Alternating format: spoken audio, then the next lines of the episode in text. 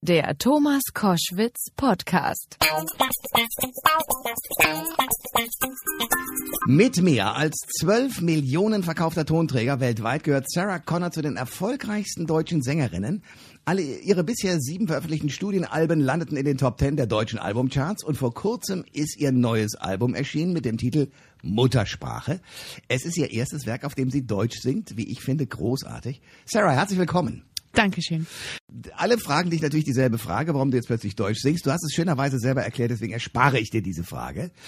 Weil du nämlich sozusagen deinen, äh, dein, dein Leben in zwei äh, Kapitel unterteilst. Das, wo du sozusagen in der Öffentlichkeit warst. Die ersten zehn Jahre. Ein Star überall, Sarah in Love und Fernsehen und erfolgreiche Alben.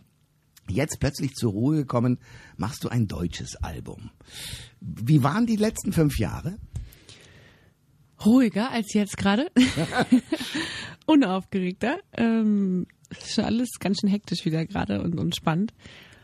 Äh, ich muss mich auch ein bisschen dran gewöhnen, wieder jetzt hier so in dem, in dem ganzen Wahnsinn wieder zu sein. Ja. Aber es war, es war total wichtig. Es war wahnsinnig wichtig für mich, für meine Entwicklung, für meine Kinder, für meine Familie, für unsere Strukturen war das wichtig. Es war damals so, dass meine Kinder eingeschult wurden und ich mich auch entscheiden musste, wo bleibe ich im Norden oder ziehe ich eben doch nach Berlin. Es war die richtige Entscheidung, auch hierher zu kommen. Und ich wollte da sein in dieser Zeit, wo, wo, ähm, wo die Kids so diesen Schritt machen in die Schul, in die Schulzeit. Und Machst du Hausaufgaben mit denen? natürlich, na klar. Und scheiterst an Matheaufgaben, so wie ich früher? Oh ja, auch mit meinem Sohn, das ist jetzt mittlerweile schon, zum, zum Glück ist mein Mann da total fit, aber mit meinem Sohn ist auch schwierig. Wir kriegen uns oft in die Klamotten beim Hausaufgaben machen, weil ich halt Ah. nicht so dafür bin, dass er immer alles so schmierig macht und so. Und er sieht da einfach nicht so die Wichtigkeit drin. Während meiner Tochter geht das super. Und warst du früher eine gute Schülerin? Ich war immer so gut, gut ja, okay. Also Mathe war auch immer mein Fach, was echt überhaupt nicht lief. Aber in Sprachen war ich immer gut und Musik auch und Sport auch. Also das war eigentlich, ich war immer gut. Ich war jetzt auch keine überfleißige Schülerin, aber ich habe es auch genauso wie mein Sohn nicht so für wichtig gehalten, dass man jetzt überall Einsen hat, sondern also mit zwei Dreien und mal einer Vier, ey, ist jetzt kommt man doch auch gut durch. Und es Ja, hat ja. auch funktioniert. Okay. Sarah Connor ist mein Gast bei Koschwitz zum Wochenende. Wunderbare Sängerin. Du warst beim Geburtstag von äh, Thomas Gottschalk und ähm, hast da äh, einen wunderbaren Auftritt aufgelegt. Und da ist etwas passiert, was ich sehr lustig fand, weil du wurdest sozusagen kurz mal mit deinem alten Leben konfrontiert, ja, es ist immer komisch. ähm, indem du nämlich in diesem sehr, sagen wir mal, luftigen Kleid, mit dem du aufgetreten Sehr bist, unvorteilhaften Kleid. Fandst du? Ja, auf jeden Fall. Ach, die Männer haben das, glaube ich, teilweise völlig anders wahrgenommen damals. Ich habe ja immer so einen, so einen eindimensionalen Blick auf das eine. Ich sehe ja das Ganze und ich Ja. sehe die, die Proportionen, die nicht so Proportionen sind, wie sie sein sollten. Okay, aber ist doch lustig, dass sozusagen äh, äh, gerade Thomas sozusagen die Schnittstelle ist Total, ja. für früher und heute. Stimmt, darüber habe ich gar nicht nachgedacht. Stimmt, hast du recht. War auch der erste Live-Gig wieder nach den fünf Jahren im Fernsehen. Ähm, aufregend. Ja, stimmt, stimmt. Also der wird auf jeden Fall, Thomas Gottschalk wird immer Teil meines Lebens bleiben irgendwie.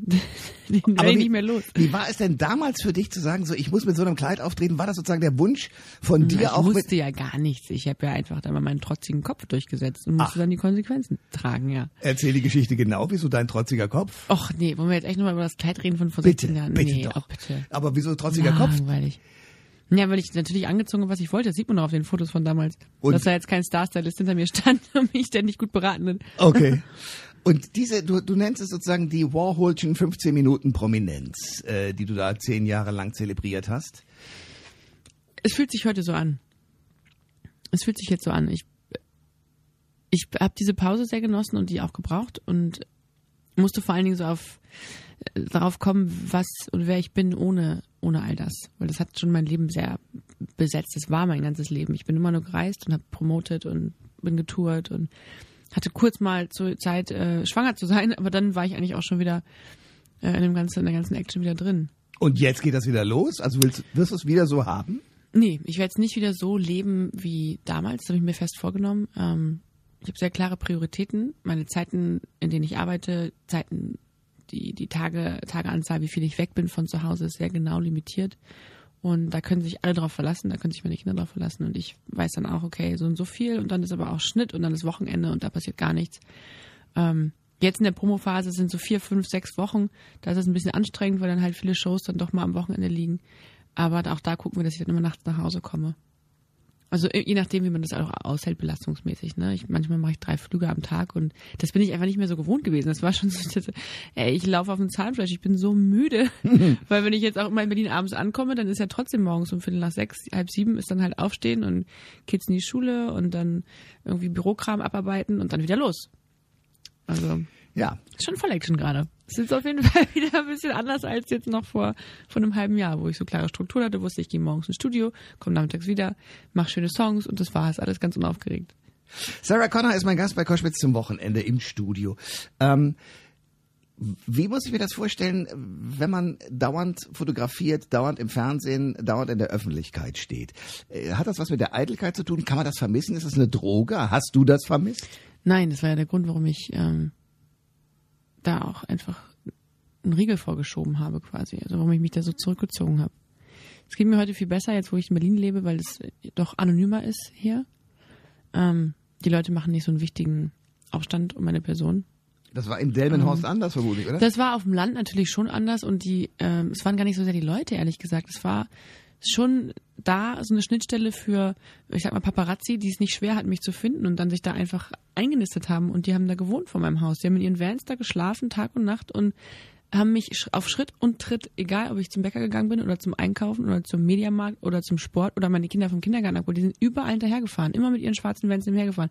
Wie irgendwas, was man so in Hollywood kennt, wo du denkst, das ist völlig absurd. Wir sind in Wildeshausen. Wir sind irgendwie in einem kleinen Dorf hier zwischen Oldenburg und Bremen. Was wollt ihr denn von mir? Es gibt nichts zu erzählen, es gibt nichts zu sagen, ich sage eh nichts zu euch. Ihr fotografiert mich hier in, in Jogginghose jeden Morgen, immer, immer die gleiche Rutsche. Es ist unangenehm. Es ist unangenehm, es ist eklig, es ist so, du kriegst, musst aufpassen, dass du deine, deine, deine Achtung behältst, auch vor gewissen Menschen, von einer gewissen Sorte von Menschen in dieser Zeit, ja. Ähm, und ich brauchte einfach einen Break. Und das hat mir total geholfen, als ich hierher gekommen bin, äh, weil es doch, wie gesagt, sehr viel anonymer ist, größer ist, man kann schneller unsichtbar werden, man kann besser eintauchen und, und Teil des Ganzen werden und ist nicht immer so alleine gestellt. Ähm, trotzdem, gleichzeitig ist es auch so, dass es in Berlin einsamer sein kann. Dass die Abläufe in einer Großstadt ganz anders sind als auf dem Land, was das Private angeht. Weil du auf dem Land sind alle draußen, man spielt irgendwie, man trifft sich mit den Nachbarn, man hat eine andere Art von Verbindung, man hat mehr Zeit. Hier habe ich das Gefühl, jeder hetzt von rechts nach links und bringt seine Kinder irgendwie zu dem Sport und zu dem Hobby und zu dem und dann muss man das und, und tausend Sachen in einen Tag reinquetschen. Ähm, das ist wiederum das, womit ich lernen musste, umzugehen hier. Aber das habe ich ganz gut raus und jetzt sind wir total happy und haben uns echt gut eingependelt. Sarah Connor ist mein Gast bei Koschwitz zum Wochenende. Was hast du als junges Mädchen geträumt? Weil du hast ja, du hattest ja einen Motor in dir drin, der dich zunächst mal in diese ersten zehn Jahre deiner Karriere gebracht haben. Das war ja nicht aus Versehen, dass du plötzlich äh, im Rampenlicht standst. Das war ja von dir ja auch so gewollt. Was war dein Traum damals und ist der inzwischen zerbröselt? Ich glaube nicht, dass ich das mir jemals so richtig ausgemalt habe, was passieren würde, wenn ich dann einen Plattenvertrag unterschreibe und so weiter. Na, nach dem ersten Hit, als du wusstest, jetzt, so. jetzt bin ich erfolgreich, jetzt äh, wissen sie es alle. Ich glaube, das weißt du nicht für immer. Du hast dann halt so einen, so einen Song, der in den Charts ganz oben ist und denkst dir so, okay, was passiert denn jetzt hier gerade? Plötzlich bist du ganz viel unterwegs. Ich war ganz viel im Ausland unterwegs. Ich war ähm, in Asien, äh, pff, hab verrückte Orte gesehen. Das, das war alles sehr spannend. Ähm, und trotzdem gab es dann auch so nach zwei, drei Jahren auch die ersten sehr herben menschlichen Enttäuschungen. Das hat mich eigentlich immer am meisten mitgenommen, dass du so merkst, da verändert sich auch ganz viel. Du musst vorsichtiger sein, du bist schneller erwachsen. Ähm, als das losging, warst du, Du- wie alt? ich habe mit 18 meine Platten 95 habe ich meinen Plattenvertrag unterschrieben und da Wow. ging's los. Okay. Jetzt und, bin ich 35, also ich mache das jetzt äh, 15, 16 Jahre. Okay, und äh, worin bestanden die herben Enttäuschungen, dass du Leuten irgendwie dein Leben anvertraut hast und die haben dich verarscht? Ganz oder? unterschiedlich. Also, dass ich dachte, dass, äh, dass du auf Leute zählst, auf die Loyalität. Das Loyalität ist heute für mich das allerhöchste Gut, mit wem auch immer ich befreundet bin oder wer mit mir befreundet sein möchte. Der, das ist das, was mir das Allerwichtigste ist. Du kannst mir mal das sagen, du kannst auch verkacken, aber du kannst mich nicht anlügen. Und du darfst mich nicht hintergehen, weil dann bin ich echt, da, da vergebe ich auch nicht so schnell. Ähm, da habe ich einfach draus gelernt. Und ich habe auch gemerkt, dass es trotzdem auch in deiner intimsten, in deinem intimsten Umfeld Menschen gibt, die dann der Versuchung nicht widerstehen können, sich eben doch anders zu entscheiden. Nicht für dich zu entscheiden, sondern vielleicht für ihren eigenen Vorteil, indem sie dann Dinge verkaufen oder was auch immer. Das sind schon, wenn du so jung bist, schmerzhafte Erfahrungen. Das, äh, dagegen kann man sich irgendwie nicht schützen. Das sagt einem auch vorher niemand. Das ist auch nicht, steht ja nicht in so einem goldenen Regelbuch. Pass Nee, aber auf, leider dass das nicht. dass nicht Das- passiert. Ja. Aber ansonsten äh, hatte ich eine wilde, wilde Zeit. Also es war eine wilde Zeit und ich bin dann aber auch früh Mutter geworden. Aber zum Beispiel so eine Sache, die, die muss ich noch verstehen, dann kommen wir auf dein Ja. Album, weil das ist sehr spannend. Ich liebe das, das ist wirklich cool. Aber ich will eine Sache noch begreifen, weil ich die nicht verstanden habe damals. Na. Zu sagen, ich gehe auch mit allem, was eigentlich privat ist, also zum Beispiel der Hochzeit in eine richtige Fernsehshow. Sarah in Love, das war ja da, war ja, das warst du nackt quasi. Du hast ja alles präsentiert von dir in deinem Privatleben. Naja, nackt war ich nicht. Nein. Und ich habe auch nicht alles präsentiert. Es gab ganz gewisse Zimmer, die gefilmt wurden. Das ist natürlich keinem aufgefallen im Nachhinein. Ähm, es ist ja immer die, das, was du als Illusion kreierst und das, was dann wirklich passiert. Es sind immer noch zwei verschiedene Sachen. Es ist immer noch Fernsehen. Aber es ist noch dicht dran trotzdem. Ne? Ja, es war, es war mein Wohnzimmer und ähm, das Haus. Man hatte schon das Gefühl, man ist bei uns zu Hause. War man auch. Ne? Die war natürlich bei uns zu Hause, aber es gab ganz klare Regeln und ich hatte auch Rückzugsorte. Hm. Was soll ich sagen über diese Zeit? Ähm, das ist jetzt auch zehn Jahre her. Was war das Motiv, das zu machen? Es hat sich einfach in dem Moment damals irgendwie so angefühlt, als sollte das jetzt so sein, sollte das so passieren. Ich muss sagen, es gab dann einfach auch die Beratung von außen, die ich damals hatte. Ich habe in Amerika gelebt und bin dann hierher gekommen, habe dieses Angebot bekommen und ähm, da waren einfach ein paar Leute sehr dafür. Und ich war die Letzte, die letztendlich zugestimmt hat. Ich hatte davor niemals irgendwelche privaten Geschichten gemacht. Ich habe noch nicht mal eine Homestory mit der Bravo gemacht, was irgendwie zu jedem guten Ton gehört hat, zu jedem Künstler. Das habe ich alles nie gemacht. Ich habe auch danach nie wieder irgendwelche Homestories gemacht. Aber in dem einen Moment, wo ich es gemacht habe, war es so ein Riesending. Ähm, und ich war mir auch nicht bewusst über die Konsequenzen, die das nach sich ziehen Ja, würde. und in Amerika gibt's ja die Kardashians und all diese Dinge. Das heißt, da ist es, glaube ich, oder war es, glaube ich, auch mit den Vorläufern. Damals gab es die, die Newlyweds. Die Kardashians gab es damals noch gar nicht. Da gab es Okay. die Newlyweds und das war auch immer so ein bisschen so, ah Mensch, ihr werdet die Ersten, die das hier machen würden. Und damals, ey, Marc und ich waren einfach total verknallt und haben überhaupt nicht groß drüber nachgedacht, was jetzt für uns langfristig gut ist oder nicht. Es war einfach lustig. Und Mhm. wir hatten, das war auch so, waren wir als Paar auch, wir hatten einfach eine super lustige Zeit. Und das bereue ich auch überhaupt nicht. Also ich kann jetzt nicht sagen, ich denke, oh, hätte ich das bloß nicht gemacht.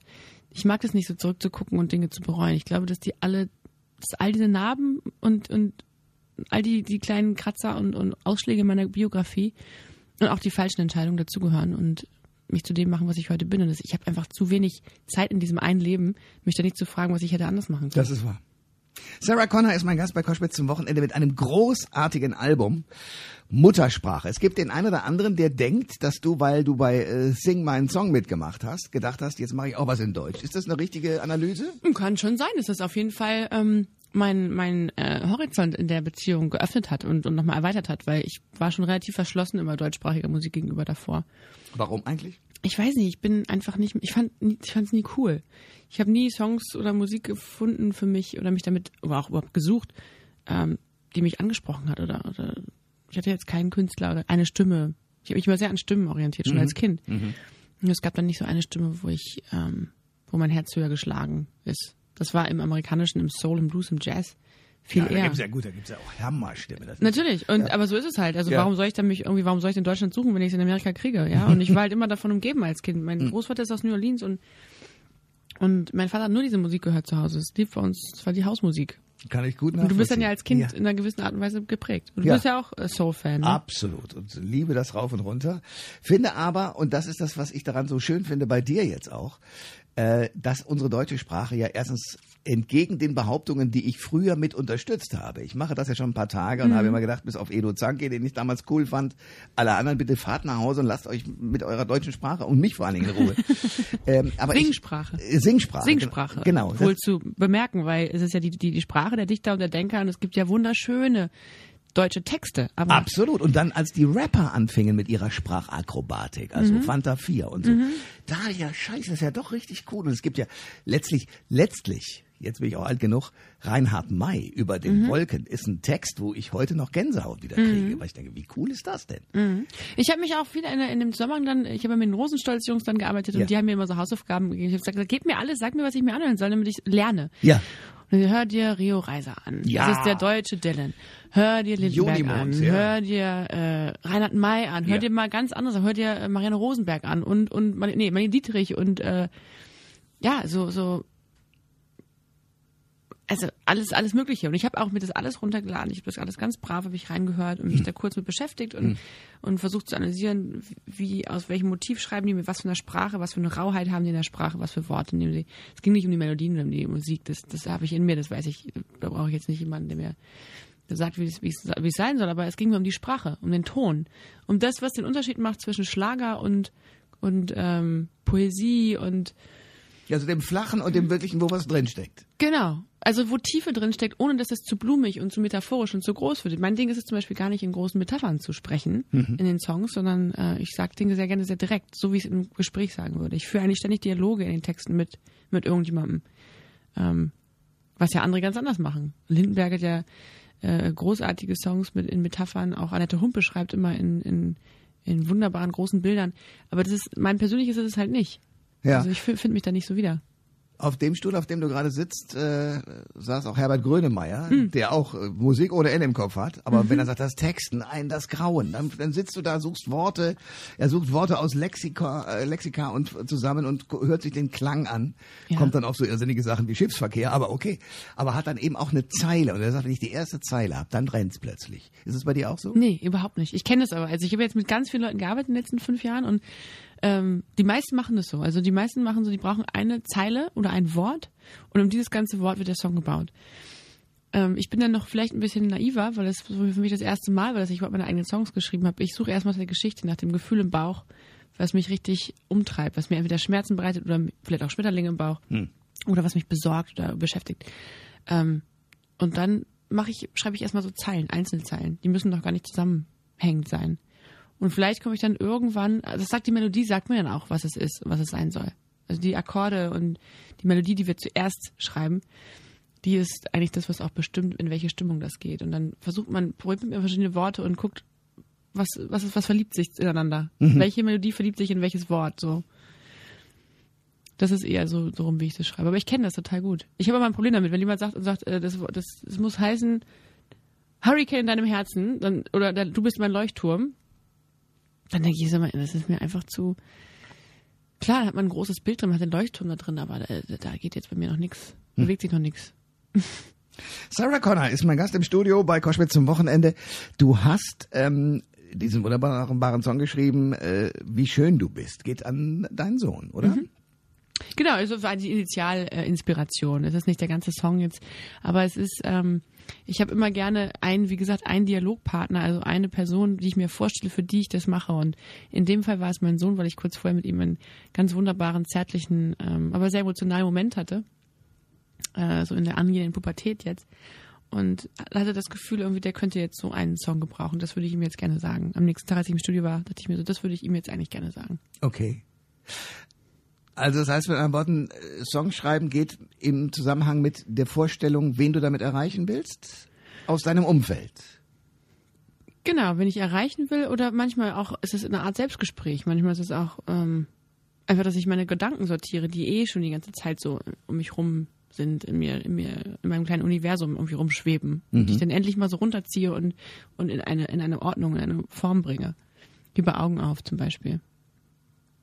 Wie ist das entstanden? Wie, wie lange hast du da dran gesessen? Augen auf ist eigentlich schon lange vorher. Ich hatte den Song schon mal in einer in dieser Art auf Englisch mit diesen Bildern, ähm, die ich in den Versen benutze. Ähm, das lag mir sehr am Herzen, so einen Song zu machen, der ähm, sich auch mit mit der Gra Glaubensproblematik beschäftigt, der sich auch mit dem mit der Flüchtlingsproblematik und mit den Tendenzen in unserer Gesellschaft, den Strömungen, die hier entstehen durch Unwissenheit und durch Angst. Ähm, das war mir ein großes Bedürfnis, so einen Song zu machen und das irgendwie im Album unterzubringen, weil, ähm, weil das mich wahnsinnig beschäftigt als Mutter und auch als, als Deutsche, als Bürger, als jemand, der Zeitung liest und Bist du ein politischer. Mensch? äh, ich bin sehr interessiert, ich bin offen, politischer Mensch. Ich habe schon so ein Protestler-Gen auf jeden Fall in mir. also ich gehe motz schon gerne auch mal rum, wenn mir irgendwas nicht passt, aber Okay. ich versuche schon konstruktiv zu sein. Also jetzt irgendwas zu besetzen ist jetzt nicht so mein Ding. Es ist eher dann so zu gucken, wo ist der konstruktive Weg, weil ja. Aber ich, es gibt auch Situationen, wo ich einfach wütend bin, wo ich selber in Begegnungen, ja, wenn ich zum Beispiel so Flüchtlingsheime besuche und dann in Begegnungen merke, ähm, oder, oder neulich wollte ich für eine, für, ein, für eine Frau, die aus Kenia geflohen ist, ähm, wollte ich einen Job besorgen, besorgen und hatte einen Job für sie und habe dann bei drei, vier verschiedenen Ämtern angerufen, die mich immer nur nach rechts, von rechts nach links und ich habe meinen Namen gesagt. Ich habe am Anfang meinen Namen nicht gesagt. Äh, habe dann aber irgendwann diese, diese, das ist immer so meine Waffe, die ich dann irgendwann benutze, weil dann die Leute immer einknicken und ach Sarah Connor, ja Mensch, ja dann helfen wir ihnen. Sind aber wenn ich den nicht sage, wenn ich einfach meinen normalen Namen sage, dann sind sie immer total kühl und so wie sie eigentlich normalerweise wären. Und Mhm. mir gegenüber verstellen sie sich dann ja meistens. Ich kenne das Phänomen gut. Kennst du ja, ne? Ja, klar. Ähm, funktioniert übrigens hier in Berlin auch immer, wenn man sich einen Tisch bestellt in irgendeinem Restaurant. ich sage immer zu meinen Freundinnen, sag einfach, äh, sag einfach, ich komme mit. Ja. Und äh, benutze es einfach knaller und sag hinterher einfach, ich konnte halt nicht. Also es ist, aber es ist eigentlich eine Frechheit. Ne? Eigentlich Ja. ist es wirklich äh, manchmal ein bisschen, manchmal echt ein bisschen bescheuert. Auf jeden Fall ähm, habe ich in diesen Begegnungen, in diesem Flüchtlingsheim, manchmal wirklich dann so diese Wut, dass ich denke, warum, warum äh, sind wir da so spät dran? Warum hat die Politik dann, warum versagt die da so? Warum sind die so ignorant und so, weiß ich nicht.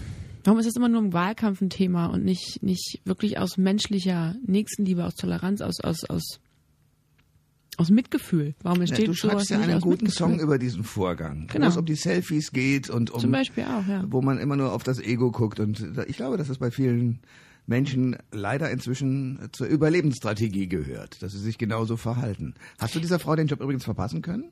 Also hat das geklappt am Ende des Tages? Äh, nee, eben nicht. Also die haben mich da hin und her geschickt und ich habe äh, versucht, diesen Be Vorgang zu beschleunigen. Sie hat das schon alles beantragt, natürlich, ganz offiziell. Ähm, ganz, ganz liebe Frau und äh, ich hatte einen wunderbaren, einen wunderbaren Job für sie. Aber die haben da leider mir alle komplett, genauso wie das auch mir andere Leute von NGOs schon berichtet haben und ich mir das mir nicht vorstellen konnte, die haben mir totale Steine in den Weg gelegt. Also die haben sich total verwehrt und nee, also da kann man nichts machen. Und so, so einem richtigen Beamten-Ätzton wirst du da abgewiesen und ähm, kannst einfach dann, bist dann machtlos. Also musst dann gucken, ob du irgendwie deinen Einfluss in höhere Instanzen, also es wäre auf jeden Fall ein Grund, in die Politik zu gehen, einfach da mal reinzukommen, um zu sagen, ey, vielleicht kann ich ein bisschen schneller was bewirken. Aber ähm, es ist, es ist schon frustrierend, es ist schon, schon traurig, weil ich glaube, gerade die Leute, die jetzt hierher kommen aus größter Not, sie kommen sowieso irgendwie und äh, wir müssen einfach ein Konzept haben, damit umzugehen und das auch vielleicht sogar für uns ein bisschen zu nutzen, indem wir sagen, wir brauchen ja auch Zuwachs, wir brauchen ja auch Menschen, die hier weiter irgendwie arbeiten, die nächsten Generationen, wir zu wenig Kinder hier haben. Also let's make, it work somehow. Sarah Connor ist mein Gast bei Koschwitz zum Wochenende. Wir haben das gerade schon mal kurz so gestreift, das Thema. Du hast einen Song auf deinem Album. Ich muss mal gerade gucken, wie er heißt, weil das habe ich natürlich in meinem Hirn vergessen. Halt mich. Da geht es wirklich um die, um die, die Selfies, um diese ganze, um sich selbst kreisen. Ist das ein Thema, was du auch für dich erkennst oder siehst du es nur bei anderen? Immer, ich erkenne das natürlich auch bei mir selber. Es sind immer in den Songs, äh, ich, es ist in Halt mich geht's ja um Halt mich, halt mich auf, halt mich auf von mir selbst, von dieser schnellen Zeit, von diesem, dass man so schnell abgelenkt ist und den Blick fürs Wesentliche nicht mehr hat. Ähm, halt mich fest und lass mich innehalten. Weißt du, darum, darum geht's in dem Song. Dass irgendwie ähm, die größten Dramen passieren und das ist irgendwie so eine kleine, ganz kleine äh, Side-Notiz, aber wenn dann irgendwie, ich, ich sag das ja relativ radikal, der, der Shitstorm oder die richtige Action und die Aufmerksamkeit geht erst los beim, beim schlaffe Titten-Skandal, ja, wenn da wenn irgendjemand das falsche Höschen oder gar kein Höschen anhat. Ähm, das ist schon, finde ich, sehr ähm, prägnant für unsere Gesellschaft hier, dieses immer mit dem Finger auf andere zeigen und mh, bei den wichtigen Themen, bei den richtigen Themen dann irgendwie doch nicht wählen gehen und doch nicht äh, sich da irgendwie so ein bisschen aus der Verantwortung zu ziehen. Das Aber sich aber auch gerne beklagen. Ja. Und ich, ich überprüfe mich dabei auch immer selber wieder. Ich bin ständig, dass ich denke, was machst du selber? Bist du, gehst du wählen? Klar gehe ich wählen, ja, das ist das Mindeste. Aber engagierst du dich? Machst du genug? Könntest du mehr tun? Ähm, nimmst du genügend Leute mit? Machst du das nur für dich oder machst du das wirklich, weil du weil dir die Menschen was bedeuten? Das, das sind ja Dinge, die man sich fragen muss. Und die Antworten? ähm, ich versuche mich immer wieder da in der Beziehung zu überprüfen und ich mache es schon aus vollstem Herzen und weil diese Begegnung dich auch nicht mal loslassen. Wenn du Familien triffst und einzelne Schicksale, Menschen, Frauen mit ihren Kindern oder Väter mit ihren Kindern, die die irgendwie durch den Irak hierher getragen haben, zu Fuß, ähm, weil sie sich in kein Flugzeug setzen konnten, dann ist das einfach was, was dich nicht mehr loslässt. Du denkst darüber nach, wenn du nach Hause gehst. Wo lernst du solche Menschen kennen? Ich betreue verschiedene Flüchtlingsheime. Was heißt betreuen in dem Zusammenhang? Du fährst da nur hin? Ich fahre oder? dahin, Ja. ich bringe Sachen dahin, ich bringe Ah, okay. Klamotten hin. Okay. Ähm, ähm, wo war ich? In, in Hellersdorf war ich mal und habe äh, Schultüten, irgendwie für alle Kinder zum Schulanfang Schultüten. Ich war schon total froh, dass die unten in die Schule gehen können. Hellersdorf, ein Bezirk von Berlin, muss man dazu sagen. Ja. Genau. Ja. In Hellersdorf gibt es eins, ähm, was sehr, ja, was es sehr schwer hatte auch, durch die ganze rechte Szene da. Ja. Ähm, aber die Bürger auch drumherum haben sich da super mit engagiert auch und sich da sehr für eingesetzt. Also man sieht auch schöne Sachen, die dann passieren. Man sieht da durchaus ganz viel Solidarisi äh, Solidarität und, und gerade die Menschen, die direkt drumherum leben, oft ähm, arrangieren sich mit der Situation und, und gehen dann doch auch offen auf, auf diese Menschen zu, die hier aus größter Not ankommen. Die sind halt nicht freiwillig hier. Und die sind nicht, äh, die haben halt nichts. Die hatten vorher ein ganz normales Leben, haben halt jetzt einfach nichts und wissen auch nicht, wie lange sie in dieser Situation bleiben, dürfen nicht arbeiten und müssen diesen Moment irgendwie aushalten. Da kann man natürlich drüber denken, wie man will, aber es ist einfach ein sehr bedrückendes Gefühl, wenn du dir das vorstellst und dann nach Hause fährst und siehst deine Kinder am Armutstisch sitzen, die sind glücklich und gesund und da kannst du gar nicht dir helfen, als irgendwie zu denken, ich habe Schuldgefühle. Ich habe irgendwie so ein bisschen Schuldgefühle für meine Situation und ich muss irgendwas zurückgeben. Ob man mir jetzt unterstellt, ist es aus, um mein Gewissen zu bereinigen oder was auch immer, aber ich möchte was machen. Ich lasse mich von dieser, von diesem Gedanken nicht davon abhalten. Weißt du, was ich meine? Mhm. Sarah Connor ist mein Gast bei Koschwitz zum Wochenende. Du hast einen Song geschrieben, äh, der sich mit dem Tod und deiner Beerdigung beschäftigt. Ja, man könnte das Gefühl haben, es ist eine totale Depri-Platte, ist sie aber nicht. Nee, ist, ist sie wirklich nicht. Das muss, man, muss ich sagen. Das ist sie wirklich nicht, sondern sie ist gut gelaunt. Aber dieser Song, der habe ich, da habe ich gedacht, warum, warum ist der da drauf? Das Leben ist schön? Ich weiß nicht, ich hatte irgendwie so einen Moment, wo ich das Gefühl hatte, ich müsste über meine, äh, meine eigene Beerdigung ähm, sprechen, beziehungsweise einfach mal sagen, dass ich mir wünschen würde, dass, wenn ich mal nicht mehr da bin, dass mein Leben gefeiert wird und nicht mein Tod so lange betrauert wird. Dass die Leute schnell wieder in ihr eigenes Leben zurückgehen und einfach gucken, dass sie sich auf, auf die schönen Dinge besinnen. Welcher Song sollte auf deiner Beerdigung gespielt werden? Ja, das Leben ist schön, damit es keiner vergisst, wie es sein soll. Und von anderen Künstlern? Mm, darüber habe ich mir noch gar keine Gedanken gemacht, ehrlich gesagt. Ich bin ja froh, dass ich jetzt mal meinen eigenen Beerdigungssong schon mal geschrieben habe. Keine Ahnung. Aber wann ist dir das eingefallen und in welchem Ich hoffe Zusammenhang? einfach, dass meine Freunde eine, eine richtige Party feiern. Okay. Und dass sie da nicht, klar, wahrscheinlich wird es auch welche geben, die traurig sind, aber ich hoffe einfach, dass sie da, dass, dass sie das, dass sie das so wie ich es gewollt hätte, eine richtig gute Zeit haben. Okay. Aber es ist auch ein Song, der für Menschen ist, die jemanden verloren haben, für Menschen ist, die, ähm, die diesen Song brauchen, jetzt brauchen. Das ist auch das, was ich meinen Kindern erkläre, weil die mögen den Song überhaupt nicht verständlicherweise. Ja, das verstehe ich gut, ja. Ich habe den Eindruck, eine Sarah Connor sitzt mir hier gegenüber, die im besten Sinne von einem Mädchen zu einer erwachsenen Frau geworden ist. Ist das eine Frage? Es ist eine Behauptung und ich sehe dein Grinsen und denke, ich bin bestätigt, oder? Ich weiß nicht, ob ich erwachsen, ähm, erwachsen, ja, bestimmt. Eigentlich muss ich jetzt Ja sagen, ne? Mit 35 sollte ich Ja sagen. Ja, auf deiner Seite. Aber ich habe nicht so richtig Lust, erwachsen zu sein. Das klingt immer so nach Ernsthaftigkeit. Und die hast du nicht. Schönerweise nicht. Ich danke dir sehr für den Besuch heute. Ich äh, empfehle sehr Muttersprache. Dankeschön. Und äh, freue mich auf die nächsten Besuche, die hoffentlich in äh, Bälde kommen. Ja. Alle Informationen zur Sendung gibt es online auf thomas-koschwitz.de.